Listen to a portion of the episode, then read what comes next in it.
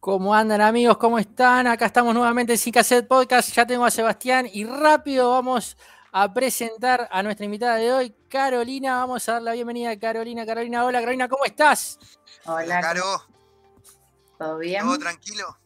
¿Todo Sí, bárbaro? Bien, todo bien. Mirá, nos agarraste, estamos pronto para salir a la cancha. Hoy es día de eliminatorias, último día, sí, preparándonos ya para pensar en el Mundial. Uruguay se juega la vida contra Perú. México venía medio ahí en, en las últimas fechas, pero se acomodó. Y Argentina ya está con un pie adentro, así que nos vamos a dedicar de lleno a lo que es el programa del día de hoy, que es eh, nuestro episodio número 2, nuestra segunda instancia de migrantes. Y bueno, nos contactamos contigo justamente porque tenemos entendido, tienes una linda historia de vida de, de, de migrar, de moverte y finalmente de llegar a Canadá. Que primero contanos un poquito quién es Carolina Terrera y, y cómo llegó finalmente a Canadá. Contanos un poquito, a ver, Dale, dale. presentate. Nombre y colegio, como decíamos en, Sí. en- cual. de chico. Feliz domingo, ¿no? Eh, bueno, yo soy de Chivilcoy, Chivilcoy queda en la provincia de Buenos Aires, así que sería como mi tercera migración, porque bueno, moverte de Chivilcoy cuando terminas la secundaria a, a estudiar a Buenos Aires es como otra adaptación que eh, no fue fácil. Desde que, bueno, desde un pueblito chico en donde hay un colectivo que empieza y termina en el mismo lugar, entonces, bueno, hay muchísimas anécdotas en, en ese traspaso de ir a estudiar a Buenos Aires. Y eh, bueno, soy de Chilcoy, eh, tengo unos cuarenta y tantos años, no importa, no ¿Importa? importa, no importa. tal cual. Y bueno, una anécdota que recuerdo siempre como muy divertida, Buenos Aires, eh, tenía que ir a la universidad y claro, yo no sabía que había colectivos que iban para un lado y lo tenías que tomar de un lado y colectivos para el otro para ir para el otro lado. Bueno, yo no lo sabía porque en Chivilcoy no era así, porque el en Chivilismo colectivo y te da el recorrido por toda la ciudad. Entonces, bueno, me tomé uno y me Claro. terminé en cualquier lado hasta que me explicaron con la guía T en ese momento que, que, bueno, era para otro lado.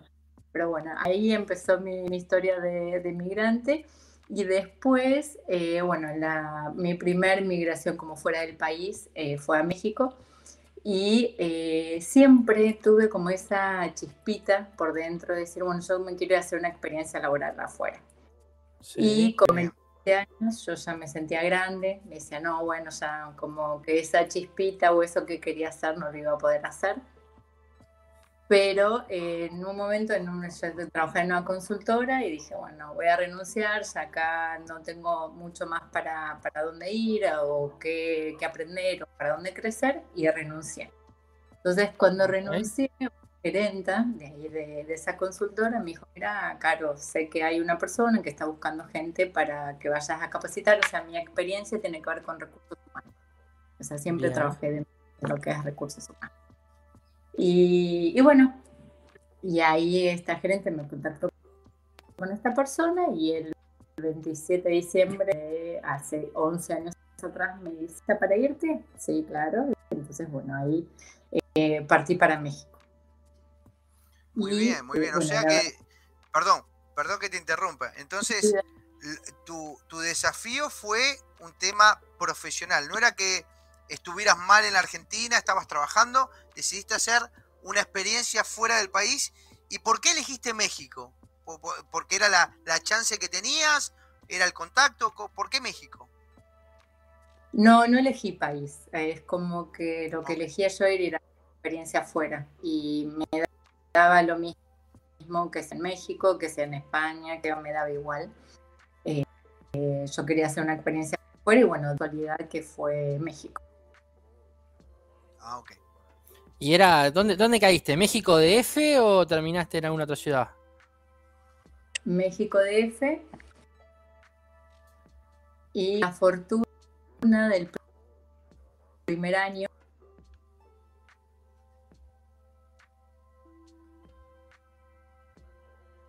Ahí te perdimos un poquito, te, Sí, te sí, me sí. congelaste. ¿Con la fortuna de qué, perdón? Capaz que también nos congelamos para ella, a ver. Hola, hola, Con la hola. fortuna de que México, capaz que nos estás escuchando, ¿nos escuchás? ¿No escuchás? ¿No nos escuchás? Estamos ver, congelados. Capaz que no nos escucha. Ay, problemas técnicos, problemas técnicos. ¿Qué pasó? ¿Qué pasó? Yo veo todo Sí, bien sí. por acá. Sí, yo estoy bien. Capaz que ella tuvo algún problema técnico. Ella se Tiene muy poquita conexión. Me figura como que ella tiene muy poquita conectividad. Sí. Ahí, se cayó. se, Ahí se cayó. Bueno, vamos a, vamos a ver Vamos si a la recuperamos. Vamos a Vamos a ver que. Vos, dame un toque que voy a, voy a hacer un, un- acá, tengo que, tengo que subir, tengo que subir a avisar que estamos en vivo con gente, con gente que está acá. Dale, anda, anda. Y así como que no quiere la cosa, me quedo solo. Tati, tatita los cabezudos. Me quedo solo, me paso yo para el, para el medio. Ahí. Y bueno, mientras esperamos a Carolina que nos quedamos ahí en su primera etapa que estaba yéndose hacia México. Igual yo les tengo que decir, quedé preocupado con esto que perdí el juguete del perro. Ustedes no lo ven, pero se lo voy a mostrar mientras esperamos. Lo tengo acá. Miren esa cara. Pobrecito. Desesperado. A ver ahí quién volvió. Volvió Carolina, pero está sin cámara. Y ahí está con cámara. Ahí, Caro. Ahí te veo. A ver si me escuchas bien, Caro. ¿Me Ahí. escuchás, Caro? Ahora sí, ahí me Perdón, acá estoy, acá estoy. Ahí volvió Seba también. Volvieron todos, me habían abandonado, me dejaron solo. No importa, no. lo, lo remamos, lo remamos. Sí, esto, esto, Este- esto pasa. Acaba de llegar mi mujer y mi hija de 7 años. Entonces le tuve que decir, mirá que estoy con gente, estamos entrevistando a alguien, en- así que no bajen por el momento. Dale, entonces nos contabas qué pasó en México. Estabas en el DF con la suerte de...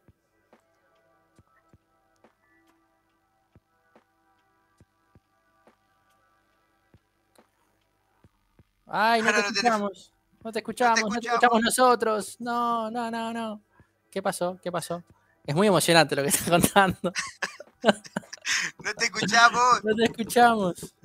Se te cayó el No, micrófono. no nos ve. No nos, No nos escucha. ve y no nos escucha. No te escucho, no te escucho. ¿Te escuchás? te No nos escuchamos, no te escuchamos. Habilita el micrófono. No, No te escuchamos. micrófono. A ver, Se a te ver. cayó, se te cayó. Tiene muy poquita conexión. Sí, capaz que la conexión es- es muy vaga. Bueno, ahí, ahí, ahí lo que decíamos hoy, ¿eh? que estábamos comentando de los temas técnicos. Vamos a ver si ella puede a ver, eh, hacer que... Por eso a veces le decimos que usando el teléfono puede llegar a ser una buena opción, porque tenemos la conexión eh, 4K o 5G que tenemos aquí en, en Canadá y, y hace que, que la conexión sea mejor. A ver, mm, ¿qué estás intentando? ¿Nada? Ah, A ver. ahí, a ver ahí. Estamos haciendo. Ah, mirá qué astucia. Está moviendo para un lado y para el otro. Está usando dos dispositivos para en uno el audio y el otro la, la A imagen. ver, a ver. A ver, a ver ahora. A ver, Caro. Ahora sí, se, creo que se conectó por el teléfono, a ver, está intentando a ver conectarse por otro lado. No, no te no la escuchamos. escuchamos. No la escuchamos. No, no, no, estamos con problemas técnicos. Bueno, acá ven, acá ven las posibilidades, a veces se complican, ¿eh? Eh, Ahí. Hola, hola. A ver. Hagamos silencio. No, no te escuchamos, Caro. Mm, probemos, probemos. Qué raro. A ver, vamos a ver si podemos mandarle un mensaje. Eh,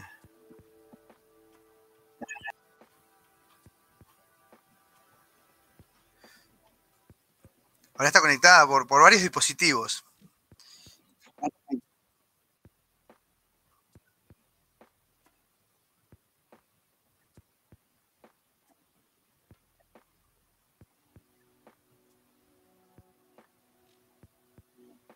A ver, le mandamos un WhatsApp a ver si se puede conectar, desconectarse de acá y, y volver a, a enchufarse sí. por el celular. Sí.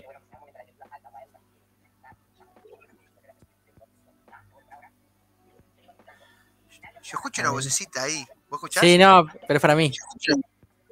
Me tengo que mutear, me tengo que mutear.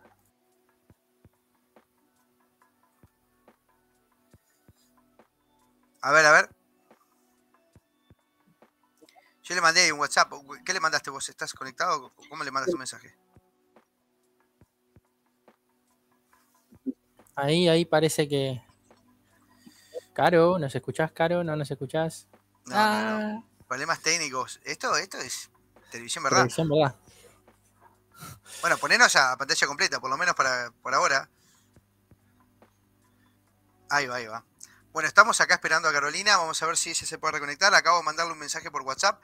Acá estamos conectándolo a través de WhatsApp a ver si podemos solucionar los problemas técnicos. Y bueno, tenemos problemas técnicos y también problemas de la vida cotidiana. Acaba de llamar, como les digo, mi hija y mi esposa a casa y bueno, tuve que subir a avisarles rápidamente de que estábamos en una entrevista, entrevista entre comillas, estamos contando la historia de Carolina, que como les estaba diciendo, eh, es una chica del interior. A ver, ahí viene Carolina. Caro, ¿estás con el teléfono? No te escuchamos. No te escuchamos.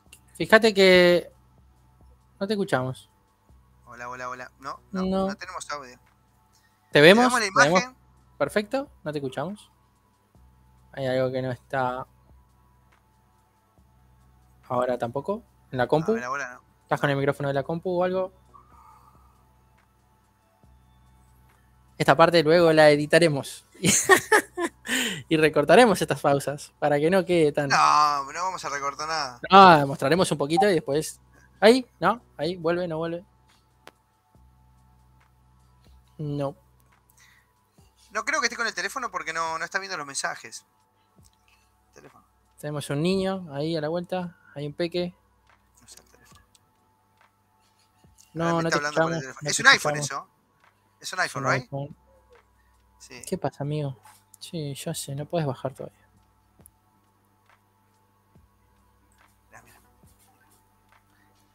¿Es un iPhone? No. Ahí. A ver, habla. Ahí. Ahí sí, ahí sí, bien. Volvimos. Hicimos la magia. Bueno, a ver, tenemos compañía. No hay problema. Hola, ¿cómo andás? Bienvenido, bienvenido. A ver, vos tenés que reacomodar eso. Somos tres. O tenés cuatro ahora, no sé cuál es el cuarto. ¿Quién es el cuarto? El cuarto es ella, pero por el micrófono. Está mandando el micrófono por un lado y la imagen por otra. Está bien, está bien. Vieron, esto es televisión, ¿verdad? Estamos Volvimos, volvimos. Dale, Caro, contanos. Y que nos quedamos con la intriga. ¿Qué pasaba con México? ¿Cuál fue la buena suerte que tuviste? Vamos a ver si ahora sale.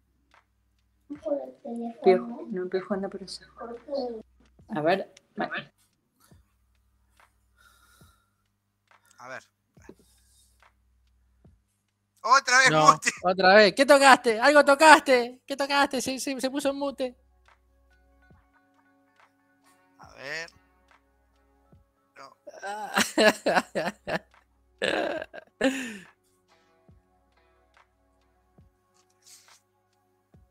Eh, venimos accidentados, eh, venimos accidentados. Esto es un accidente tras otro. Ahí. Ahora sí, ahora, sí. Perdón. Dale, arranca. No, no pasa nada. No pasa nada. Es, es lo bueno de este programa. No pasa nada. Perdón, nos, perdón. Nos, estabas, nos estabas contando que habías llegado a México y dijiste, por afortunadamente, por suerte, algo, y ahí nos quedamos en la nada. Lo bueno, lo bueno es que la gente, porque la gente que sabe leer, los labios entendió todo, pero nosotros no entendimos nada. bueno, por suerte me tocó como eh, ir a capacitar distintas sucursales porque era un banco entonces eh, conocí mucho México, viajé por varias ciudades, me tocó Cancún, que estuve muy contenta en ese momento. Entonces, bueno, eso estuvo bueno porque pude conocer mucho México de, trabajando. Buenísimo. Y bueno, ¿y cómo fue adaptarte a la vida en México? ¿Qué tan diferente fue a lo que es eh, el interior del país en Argentina o, la capital de Buenos Aires? ¿Es muy, muy enloquecido, más organizado? ¿Es otra cultura totalmente diferente? ¿Cómo son los mexicanos para con un extranjero? Sí, culturalmente es totalmente diferente. Y eh, sí, eh, bueno, obviamente con el diario del lunes ya aprendes, entonces es como saber que cuando migras no es que el contexto se tiene que adaptar a, a, vos, a, a, ti, como dicen en México, sino más bien eh, vos te tenés que adaptar al contexto y entender cómo es la cultura y poder acompañarla lo mejor posible. La medida que puedas acompañar lo mejor posible a la cultura del país a la que vas, la vas a pasar mejor, desde mi punto de vista. Tenemos que empezar la puerta. Dale. Televisión verdad, televisión verdad. Eh, pero bueno, eso llevó años de aprendizaje. Y ahora en mi segunda migración acá en Canadá es como que fue más fácil desde ese lado. Cuanto más eh, tengas la mente abierta, cuanto más quieras vivir la experiencia, cuanto más quieras conocer de la cultura y entender que es así y que no la vas a cambiar, eh, la pasas mejor. Ajá. ¿Y cómo, cómo fue tu proceso en cuanto, si se puede contar, ¿no? En cuanto a la documentación, ¿cómo hiciste para moverte de Argentina a México y de México a Argentina? ¿Tuviste algún sponsoreo? ¿Viniste por trabajo? ¿Viniste por estudios? ¿Cómo, cómo te fuiste moviendo? ¿Cómo pudiste llegar a la documentación para que te permita moverte de un lugar a, de un lugar a otro?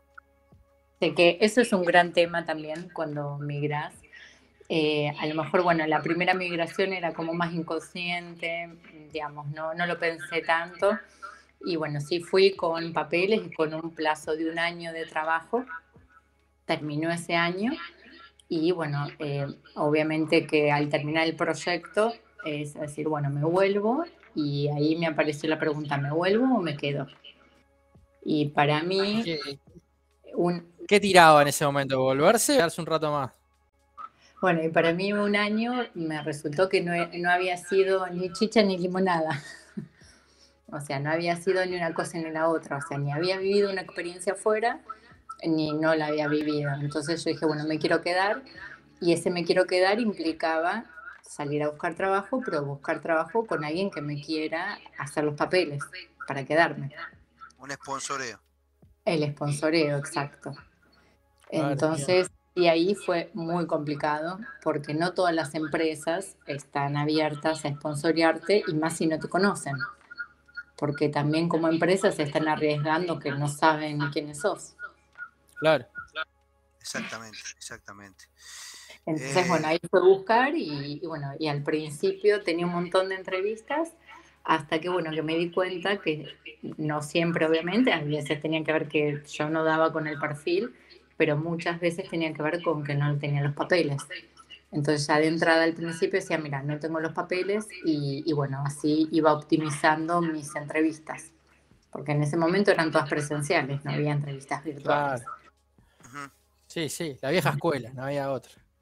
Total, y ahí moverme por todo México, que es enorme, entonces, bueno, ahí optimicé bastante hasta que, bueno, encontré una empresa argentina que estaba buscando justo una persona en recursos humanos y estaba dispuesta a hacerme los papeles y, bueno, me pude quedar.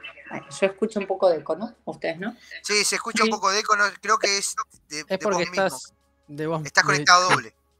Estás escuchando por dos lados. Estás escuchando por los dos lados y, y ta, tendrías que, tenés que mutear uno. El de la computadora, capaz, mutealo. Ahí está. Ahí está, perfecto. Eh, no te preocupes porque la gente de nuestro canal sabe perfectamente que estas cosas pasan y van a seguir pasando y es lo divertido, es lo que le da color a nuestro canal. Eh, bueno, así que proceso complicado. Y te quería consultar, ¿y cuánto, cuánto tiempo te quedaste en México? Muchos años. Bueno, eh, me quedé 10 años viviendo en México porque bueno, después al segundo año conocí a mi marido, argentino también. Entonces, bueno, eh, nos de novio y después, bueno, decimos casarnos, nos casamos en Tulum, muy lindo. Vino la familia de, Argentina. Y bueno, después tuvimos nuestro primer hijo y bueno, ya ahí el año por el que iba, se hicieron 10, que en mi perspectiva me fue ayudando que todos los años mi mamá cuando volví en diciembre me decía, bueno, ¿y cuánto más? Bueno, un año más, un año más, un año más, hasta que bueno, ya llegó al quinto año que, bueno, no sé, le decía, porque ya, todos los años era, bueno, me quedo un año más, me quedo un año más, hasta que bueno, dije ya. eh, te empezás a sentir como más parte, tenés tu vida, tenés como tu rutina, todo, y volver termina siendo más difícil que, o sea, la decisión de volverte, desde mi punto de vista, termina siendo igual de difícil la decisión cuando decidís irte. Ah, Decidirte a eso me refiero. Seguro. ¿Y, cómo e, e, era muy diferente? ¿Vos sentías que había más posibilidades en México de lo que, que podías llegar a tener en, la Argentina? Eh, ¿Había, ¿Había un mercado más abierto en cuanto a, desarrollarte en México? Mira, eh, ahí no, no quiero como abusar de, lo que yo conozco de Argentina, porque yo me fui, eh, fue mis, tuve dos trabajos nada más en Argentina cuando yo me fui. Trabajé en un banco y después trabajé en esta consultora y después me fui. Entonces la realidad que el mercado como tal tanto tampoco lo conocía, pero bueno, sí eh, lo que puedo decir de México que si le, te enfocas, querés crecer y querés seguir progresando, sí había posibilidades. Sí había posibilidades en la medida, espero que bueno, esto no lo tomen a mal, eh, cómo bajar a lo mejor de esta soberbia que a veces como argentinos nos caracteriza en el mundo, de decir, bueno, sí me adapto a esta cultura y sí tomo en cuenta la cultura de ustedes y desde ahí aparecen muchas posibilidades. En cambio, aparte, y aparte México un país sumamente rico en lo que es cultura, ¿no? Totalmente, totalmente. Vas a cada provincia diferente, allá se llaman estados, y tienen comida diferente, hablan diferentes, o sea, como los, eh, las partes indígenas, sí tienen lenguas diferentes, eh, comida diferente, ropa diferente, como que sí es muy, muy rico en, en todo eso. Y, y poder abrir ahí la, la, mente y estar curioso, que es como otro de mis lemas, o sea, cuando migras, eh, es migrar con una mente curiosa para pasarla mejor. En la medida que a, bueno, pero yo lo hacía así y en mi país yo lo vivía así y, lo hacía de esta forma, dejas de ver todo lo que tiene para mostrarte al país que vayas, sea Canadá, sea México, sea Perú, sea el país que sea.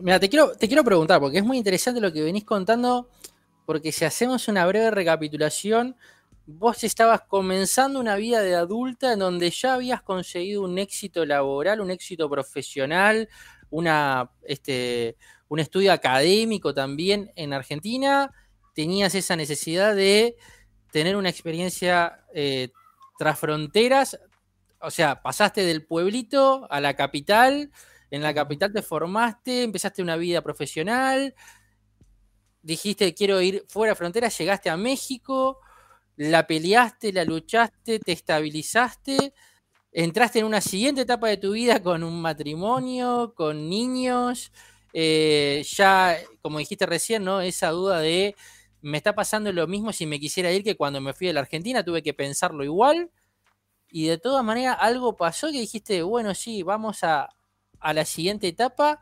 ¿Cómo todo eso hizo mella a la hora de decir, bueno, es hora de mudarnos para el otro gigante del norte ahora y arrancar en otro idioma, en, otras temperaturas, en otro clima, en otra cultura. ¿Cómo, cómo fue esa decisión? ¿Qué te, movió todo para hacer esto? Eh, bueno, fue ahí un, poco, un poco de todo, surgió el, venir acá. Mi marido ya había vivido ocho años acá en Canadá. Entonces, él conocía, vivió en Winnipeg, vivió acá, que no es lo mismo vivir en Winnipeg que vivir acá. en Winnipeg hace mucho, mucho más frío que, en Toronto. Y, bueno, y nos pasaba a los dos que México había cumplido como su ciclo. nada en especial, pero había cumplido su ciclo.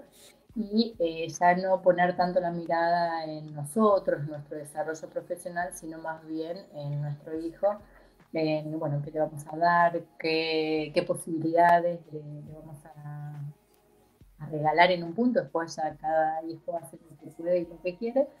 Y desde ahí empezó como esto, bueno, ¿a dónde vamos? Y empezamos a investigar, eh, miramos Europa, miramos Canadá, bueno, y ahí estuvimos como un largo tiempo. Y después, bueno, cuestiones de seguridad sí nos terminaron como empujando a decir, bueno, sí, nos vamos. Y, bueno, terminó siendo Toronto porque, bueno, eh, ya temas papeles, eh, que no es menor, la verdad que, y más acá en Canadá, que, bueno, puedes venir de un montón de formas, pero tenés que poner realmente tu parte para poder como avanzar. Entonces, bueno, tema papeles tenemos un poco ya resueltos por él y por mi hijo, eh, que ellos ya son ciudadanos, entonces dijimos, bueno, vamos para el norte. Y bueno, ahí yo, mi inglés no es el mejor, estoy en pleno desarrollo y aprendizaje, pero bueno, estaba dispuesta a, a subir este escalón de decir, bueno, eh, vamos, vamos para allá y bueno, estoy dispuesta a pasar lo que tenga que pasar para poder aprender y insertarme en la cultura con un idioma diferente que bueno, iba a ser otro desafío. ¿Hace cuánto tiempo que, que, están en Canadá, que ya están instalados? Seis meses, seis meses. Hace, nada, hace poquito. Son nuevitos, nuevitos, nuevitos. Vinieron lindo porque se vinieron para llegar en invierno. Dijeron, bueno, debe ser lindo salir de México con 40 sobre cero y pasar el invierno. Interesante, venirse en invierno es un desafío. Estamos en agosto, en agosto llegamos a pleno verano, o sea, ideal como para, bueno, ir de a poquito. Sí, sí. pero te comiste un invierno ahora tremendo, este invierno fue tremendo para todo el mundo. Eso dicen, eso dicen. Bueno, ustedes deben saber que fue como bastante duro este invierno. ¿Y cómo ha sido? ¿Cómo han sido esas primeras experiencias de decir, ok, este invierno, ¿cómo encaramos 30 y largo de grados bajo cero? Este, no sé si por primera vez, no sé si, no sé si ya conocías o habías estado en algún lugar así de frío. Yo cuando estuve allá la primera vez, que me acuerdo que estuve en Montreal, 37 grados bajo cero, y veía a las canadienses que caminaban de pollera y calza y yo decía, ¿cómo estas mujeres pueden sobrevivir así? No me entraba, yo estaba, se me veían los ojitos, parecía un burka musulmán. Este, ¿cómo, cómo, cómo ha sido esta primera etapa? Porque sabemos que a veces puede ser difícil y, que trae muchos desafíos, además de, de lo jocoso del tiempo. Que, ¿Cómo ha sido este, este principio? Bueno, es mi primera vez en un invierno tan invierno sí habíamos venido hacía dos años antes de la pandemia como hacer, me vine con mi marido que, que me mostrara si me gustaba, si no me gustaba, como para terminar de decidir, ¿no? Antes de tomar la, la gran decisión. Entonces, bueno, fue un viaje exploratorio, pero en junio, o sea, todo muy lindo, verano, pleno verano, entonces todo muy lindo. Y em, bueno, hablé con muchas personas, también mi marido como que me pasaba mucha información y más, pero bueno, también por mi parte fui averiguando y escuchando para ver cómo era. Y eh, lo que me resultó fue como esta ropa adecuada, llegar acá y comprarme una buena campera, unas buenas botas abrigadas, eh, alguna camiseta térmica. Sinceramente no, no la pasé mal mal, pero bueno, sí hay cosas que empecé a entender a lo mejor se van a reír, pero bueno, tiene que ver con mis primeros pasos. Que sí, bueno, en, en México, en Argentina, en todos lados ve que mucha gente va con el cafecito en la mano, por ahí más, un poco para parecer cool. Pero acá te das cuenta que no es para parecer cool. Realmente en el invierno lo necesitas. Calienta la panza y tener la panza calentita te hace la diferencia. Totalmente. Sí, sí, por ahí que verlo pero bueno, son como esas primeras experiencias que dije, ahora entiendo, el cafecito en la mano tiene un sentido, no es de cool nada más. Sí, sí. Eh, ah, bueno, acá hay ciertos adictos al, Tim Horton o al Starbucks, eh, pero bueno, eh, sí, sí. Es muy común acá tener no, no el, el, el, expreso típico italiano, sino un vaso de un litro y medio de café, porque pueden haber de extra large, como hay del litro de Coca-Cola en McDonald's. Bueno, tener lo mismo acá de café. Y la gente puede llegarse a tomar uno, dos o tres al día tranquilamente y anda con el café todo el día. Incluso hasta en el verano, te puedo llegar a decir que en el verano la gente toma café. Claro. A mí, me gusta el chocolate caliente de Tim Hortons. Me gusta. Ah, yo soy hincha del French Vanilla. Ah, no me lo saca nadie. Así que, bueno, interesante. ¿Y, cómo le, ha resultado al pequeño o a los pequeños, no sé si tenés uno o dos, de la casa el tema de un cambio tremendo también para ellos? ahí viene como otro capítulo, ¿no? Que es diferente. Porque antes, bueno, yo me preocupaba por adaptarme yo nada más. Ahora no era yo nada más. O sea, era más importante que mi hijo, tiene cinco años, se adapte a un nuevo idioma, que vaya a la escuela, en donde hacía dos años que no estaba yendo también. Entonces, bueno, como la mirada más puesta en él que, en mí, y por suerte, súper bien con la escuela, con la suerte que la maestra eh, habla muy, muy poquito español y eso para los primeros días ayudó muchísimo, eh, como su inserción, por lo menos para, no sé, lo básico, ¿no? Pedir, tengo sed, quiero ir al baño, o sea, como lo, lo importante que él se pudiera eh, dar a entender y por suerte súper bien le gusta, como que se adaptó bien, eh, eh, lo llevamos a fútbol dentro de los community centers que hay acá.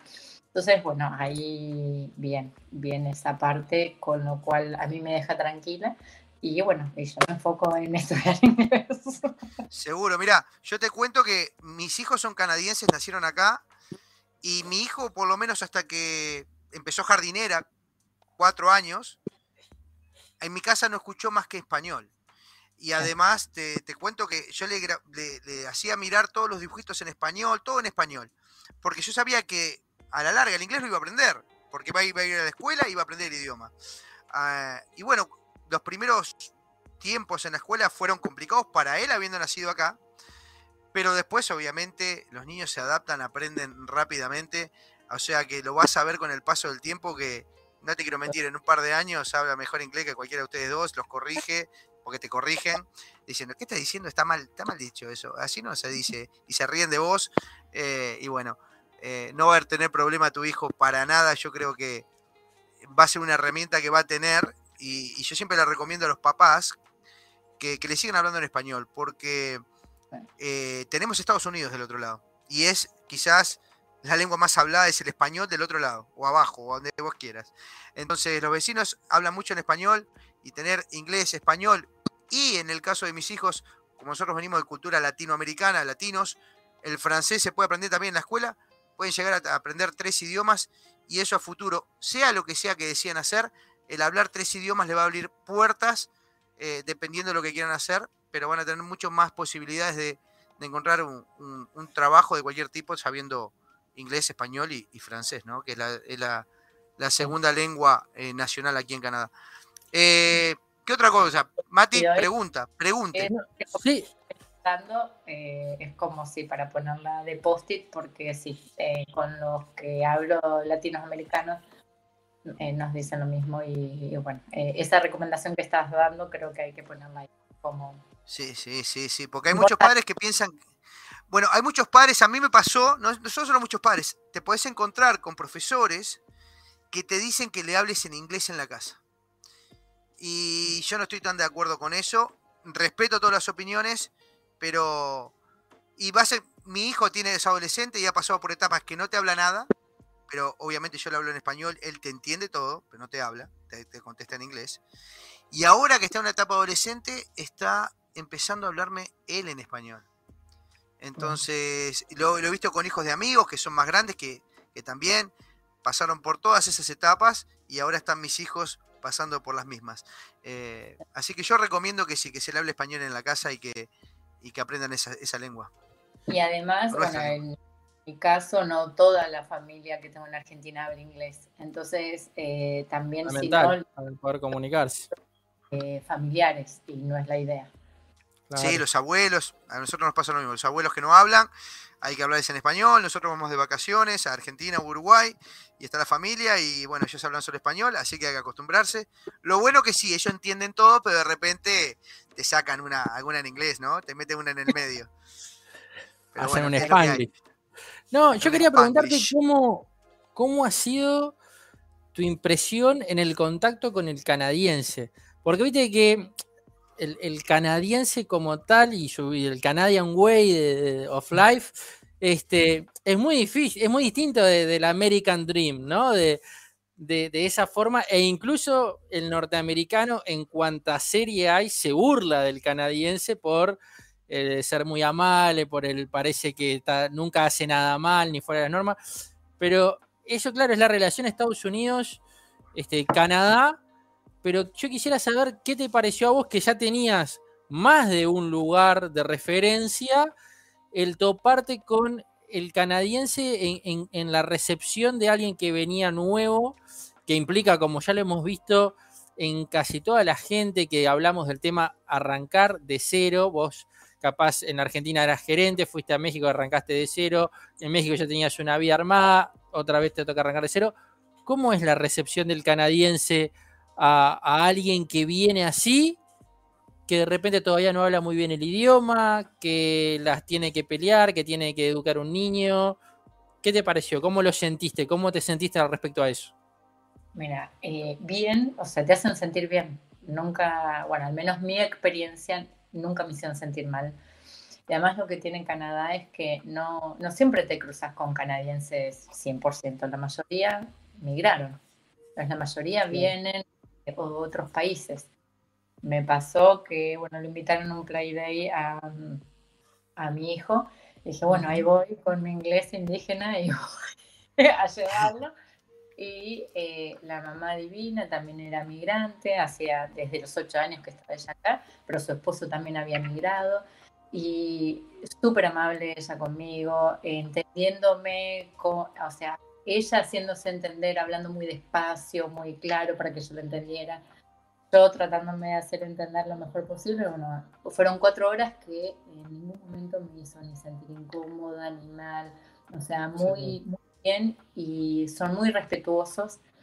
Y hay algo que me pasó, me acuerdo en la primer clase de inglés que, que empecé, de las clases virtuales están siendo, y bueno, nos presentamos todos y bueno, le conté de, qué país venía, de dónde era, y cuando le empiezo a contar de mi vida personal, que era, tengo un hijo nada más, eh, la maestra, pero muy, no, no, stop, stop, stop, eh, como que de mi vida personal no le hablara.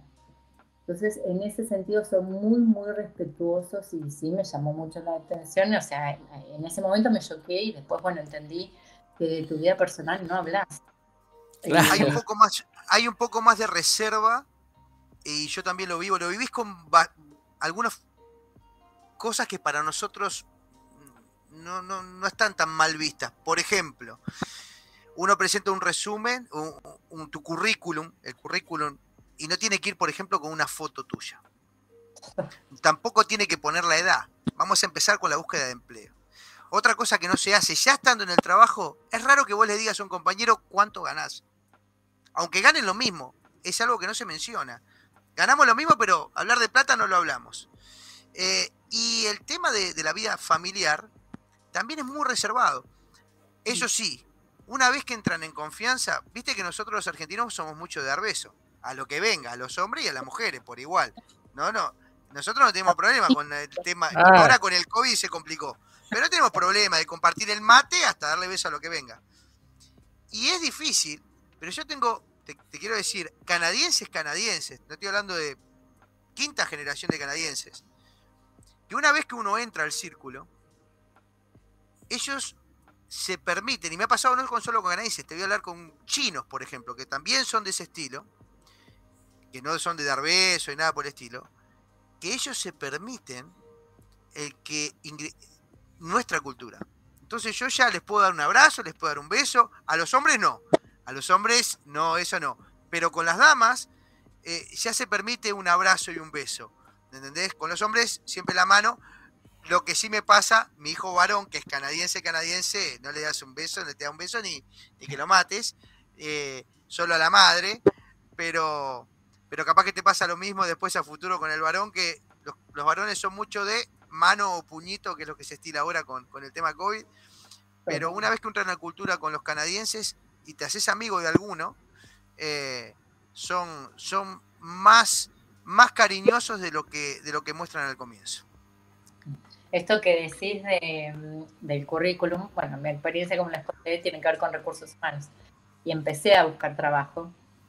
Y ahí, eh, bueno, eh, tuve un aprendizaje muy grande de humildad, ¿no? En donde, bueno, empecé a buscar trabajo y bueno, de, asesoro eh, tanto en México como en Argentina, amigos, empresas, cómo armar tu currículum, cómo presentarte, bueno, eh, todo, ¿no? Y bueno, cuando me tocó acá, bueno, empecé, tal cual eh, eh, con foto, dirección, bueno, todo lo que sabemos. Y cuando empiezo a buscar, dije, bueno, voy a preguntar. Y claro, y ahí me dije, bueno, estaré bien, no estaré bien, por de la cultura, que hay cosas que son diferentes. Bueno, eh, la realidad que ahí mi capítulo de aprendizaje lo llamé como humildad, en donde yo puedo decir, bueno, yo me las sé todas porque hace 15 años que tengo experiencia en recursos humanos. Claro. Eh, me dedico a esto, soy una profesional de esto, no me hace venir a explicar cómo hay que hacerlo. Exacto. O eh, me llamo la humildad, pregunto cómo es y el reaprender, o sea, borrar todo lo que yo tenía, porque eso me sirvió para dos países, no significa que me sirva para acá. Y bueno, tomé la decisión de decir, bueno, ya lo que aprendí, lo aprendí y a ver cómo es acá. Y contacté con un mentor, contacté, bueno, con varias personas en donde me explicaron básicamente un montón de cosas que eran bien diferentes, como arrancando por la foto como que no pones como que no pones un montón de cosas en bullet, nada de estar un chorro así de... bien, una hojita. distinto, bien distinto de una hoja, sistema de cinco hojas, latinoamericano. bien distinto de nuestro sistema latinoamericano, que si uno lo piensa, hay mucha información que, claro, te revela, eh, bueno, más allá del nombre, que más o menos te dice el sexo, pero te revela la apariencia, te revela la edad, te revela el barrio, la situación, e, posible situación económica, la posible nivel de educación, y todo eso son condicionantes eh, de prejuicios que, se conforman en nuestro sentido más latino a la hora de buscar y de, conformar un, un trabajo. Y por eso también acá mucha gente yo lo digo abiertamente, mucha gente, a mí me tocó recibir a veces currículum y la gente miente. Y te, dice, a veces te lo miente por el, no por, por algo malo, sino que te dicen, no, yo no digo que vivo, no sé, en las piedras, porque eso implica que es decirle que tengo que tomar dos, tres ómnibus y ya por eso no me toman. Porque vivo lejos. Y en realidad yo me puedo mover y qué sé yo, pero ya me ha pasado que no me tomen por eso. Y vos decís, pero si te sirve, si sos el indicado para el puesto, a veces sí es, vive lejos, toma el que vive más cerca porque piensa que me va a faltar menos y capaz que el otro es un irresponsable y no va nunca. Este, entonces es, increíble, sí, me parece que está, está buena esa anécdota de toparse con, con estas cosas y lo importante que dijiste, el reaprender, el animarse a reaprender, hacer ese baño de humildad y decir, ok, empecemos a preguntar porque acá... Acá es diferente. La cosa es distinta, la cosa es distinta. Te quiero preguntar ya para, para apuntar hacia, hacia el final. ¿Qué es lo que, lo que te esperás a futuro? ¿Qué, ¿Cuáles son? Recién llegás, arrancás con todo el ímpetu, pero ¿cuál es tu sueño? ¿Qué es lo que, que aspirás? El objetivo, la manzana. El objetivo, la manzana que te decís, ok, yo hasta acá le voy a meter porque lo quiero conseguir. ¿Qué es lo que realmente soñás? Vos, tu familia, con, los con el nene, todo. ¿Qué, qué realmente esperás de Canadá y vos darle a Canadá? Porque es un ida y vuelta. Exacto. Sí, es lo que yo llamo ese para qué, ¿no? El para qué migras es como es súper importante tenerlo clarísimo, porque en los momentos donde no le estás pasando tan bien, porque no todo es color de rosa, eh, en donde conectas con, bueno, lo que me pasa a mí ahí por ahí con la frustración ahora en cuanto al idioma, bueno, cuando conectas en esos momentos no gratos, eh, si no sabes para qué estás, en dónde estás, y hay una alta probabilidad de que decidas volver o que no le pongas todo lo que le podés poner para poder avanzar. Entonces, mi para qué tiene que ver con una tranquilidad en cuanto a seguridad, ¿sí? estar como esta parte de estar tranquilos y vivir y caminar tranquilos con mi hijo o con mi familia. Eh, eso es como un punto bien importante y sé que bueno, lo voy a seguir eh, teniendo porque bueno, el país así lo, lo brinda.